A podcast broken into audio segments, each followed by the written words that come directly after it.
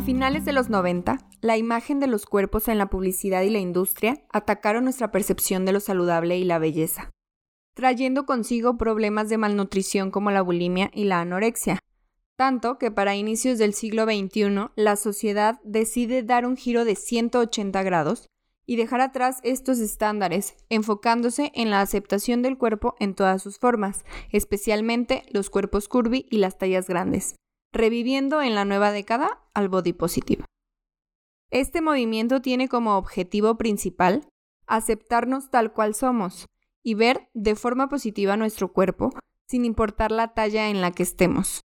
Un principio extraordinario si se habla de exigir respeto y tener amor propio. Pero, ¿qué ocurre cuando esta corriente comienza a desvirtuarse? Y pareciera una invitación a normalizar un problema de salud que ya es de carácter público en nuestro país? México es un país líder con problemas de malnutrición.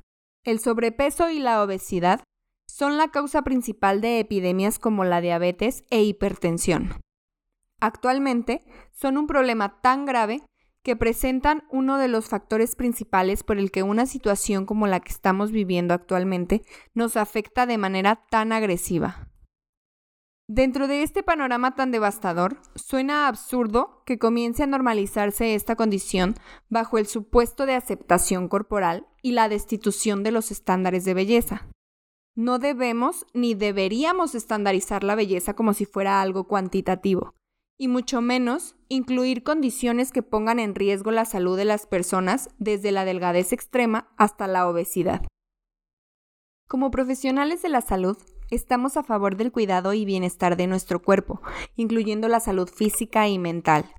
Durante años, los nutriólogos en México hemos centrado nuestras fuerzas y enfocado nuestro conocimiento al cuidado de la salud y prevención de enfermedades en múltiples niveles de la atención clínica, y recientemente el enfoque va dirigido a políticas públicas y acciones de carácter social contra la diabetes e hipertensión y los factores causantes de las mismas, dentro de los cuales han destacado el sobrepeso y la obesidad.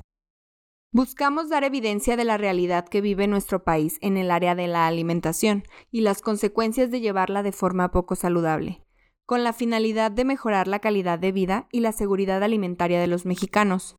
No se busca volvernos los tiranos de la historia, decirles qué comer y qué no, o fomentar la gordofobia.